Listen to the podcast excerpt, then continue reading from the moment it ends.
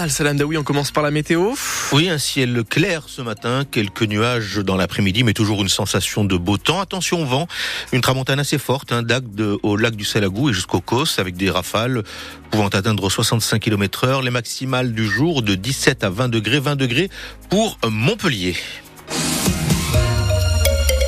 Une Montpelliéraine attaque le bailleur social ACM devant la justice. Alice vit dans le quartier Ovalie depuis euh, la fin de l'année 2019. Elle a emménagé avec ses quatre enfants dans un appartement tout neuf.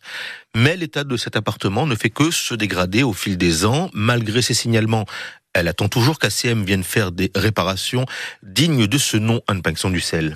Dès l'entrée, il y a une fissure au plafond, dans la cuisine une tache d'infiltration, c'est la même chose dans la salle de bain et le mur de la chambre de sa fille est carrément noirci par les champignons. Alors Alice a décidé de condamner cette chambre mais ça ne s'arrête pas là. Cette année, c'est celle-là, celle à côté de, bah, de la lumière, qui est pas rassurante. Alice a envoyé une quinzaine de courriers depuis mars 2020. Des artisans sont passés, mais visiblement les fuites ne sont toujours pas réparées. Et Alice affirme qu'elle n'est pas la seule. J'ai revu ma voisine encore il y a 15 jours. Je lui ai demandé s'ils étaient venus pour les moisissures. Elle m'a dit non. Mon autre voisine, euh, pareil. Quand elle n'est pas chez elle, elle s'inquiète de savoir ce qui va se passer. Là où on a peur, c'est quand on n'est pas là et que la pluie arrive. On se dit, est-ce que ça va le faire? Et puis, euh, bah, c'est pénible de vivre en camping, entre guillemets. Quoi. C'est bien pour les vacances, mais pas dans la vie de tous les jours. Ce qui l'agace le plus, c'est qu'elle ne s'est jamais vraiment complètement installée dans cet appartement qui était pourtant neuf. Ah ben là, je fais rien du tout, parce que de toute manière, il y a un moment, s'ils vont faire les réparations, il euh, va falloir que je vide tout. Donc je vais pas m'amuser à poser des rideaux, à placer ma cuisine. En fait, moi, je suis en stand-by, mais je pensais pas que ça allait durer aussi longtemps. Elle espère que la justice obligera ACM à faire les réparations nécessaires, notamment pour que sa fille puisse Et d'après l'avocat d'Alice, eh bien son logement peut être qualifié d'insalubre au regard de la loi. Âgé de 16 ans à l'époque des faits, un jeune homme comparé devant la cour d'assises des mineurs pour un assassinat il y a trois ans à Ganges. Il est accusé d'avoir donné sept coups de couteau à un autre homme en pleine rue, un crime commis sur fond de trafic de drogue. À ses côtés, quatre autres personnes, dont sa tante, sont jugées pour l'avoir aidé à fuir et à se cacher. Le verdict doit être rendu lundi prochain. Un autre procès s'ouvre ce matin devant la cour d'assises du Vaucluse, celui d'un jeune homme de 22 ans, jugé pour le meurtre d'un policier lors d'un contrôle près d'un point de deal à Avignon. Malgré un dossier très lourd, l'accusé nie toujours les faits. 6h03, France Bleu Héros. L'État va devoir se serrer la ceinture alors que les prévisions de la croissance sont revues à la baisse pour cette année. Bruno Le Maire était sur le plateau du 20h de TF1 hier soir. Le ministre de l'économie et des finances a confirmé ce que l'exécutif craignait. La croissance ne devrait pas être d'1,4% comme espéré il y a encore quelques mois, mais seulement, seulement d'un pour cent. Bruno Le Maire a garanti, en tout cas, qu'il n'est pas question de faire payer les Français. Les Français n'en peuvent plus des impôts, nous n'augmenterons pas les impôts. En revanche, on gagne moins, on dépense moins, donc nous dépenserons immédiatement, dans les jours qui viennent, 10 milliards d'euros en moins sur les dépenses de l'État. Je veux vraiment préciser ce point pour nos compatriotes. C'est pas la sécurité sociale qu'on va toucher. C'est pas les collectivités locales qu'on va toucher. C'est l'État qui va faire un effort immédiat de 10 milliards d'euros d'économie pour tenir compte de ce nouveau contexte géopolitique. Où les trouvez-vous Alors il y a 5 milliards d'euros de dépenses de fonctionnement de tous les ministères qui vont être mis à contribution. Tous. les ministères seront mis à contribution et devront moins dépenser pour leur fonctionnement. Ça peut être sur l'énergie, sur l'immobilier, sur les achats.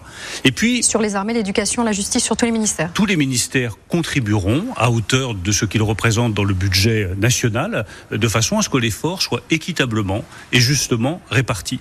Et puis après, il y a les politiques publiques, c'est les 5 milliards d'euros suivants. Alors que le trafic des trains doit reprendre normalement ce matin à la SNCF, une autre grève se profile après celle des contrôleurs. Cette fois, ce sont les aiguilleurs qui ont prévu de cesser le travail le week-end prochain, de vendredi 11h à samedi 23h. Les revendications sont du même ordre, recrutement et augmentation des salaires. Une balade écologique et militante a eu lieu hier à Grabel sur le tracé du Lien. C'est le dernier tronçon de route qui doit permettre de relier la 9 et la 750 au nord de Montpellier.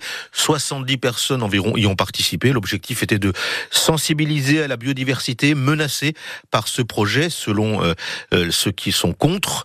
Un projet qui doit ouvrir à la circulation l'année prochaine. Pour leur grande collecte annuelle, les Restos du Cœur de l'Hérault ont besoin de 900 bénévoles. Cette collecte se déroulera le premier week-end du mois de mars dans 77 magasins du département.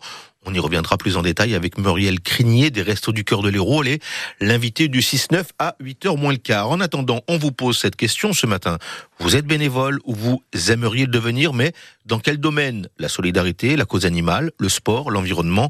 Vous pouvez continuer de répondre sur notre appli ici et sur notre compte Facebook. Et cette question, eh bien, on l'a posée à ces quelques Montpellier.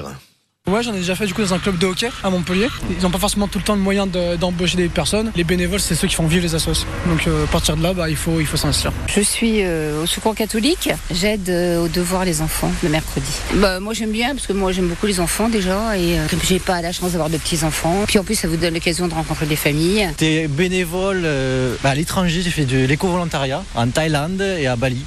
oui, à la Croix-Rouge. Distribution de repas aux sans-abri. Un an et c'était deux matins par semaine. Après, c'est sûr que ça va prendre du temps, mais ça fait euh, rencontrer aussi euh, d'autres personnes. Je donne beaucoup d'argent à des associations, mais disons directement de participation, non.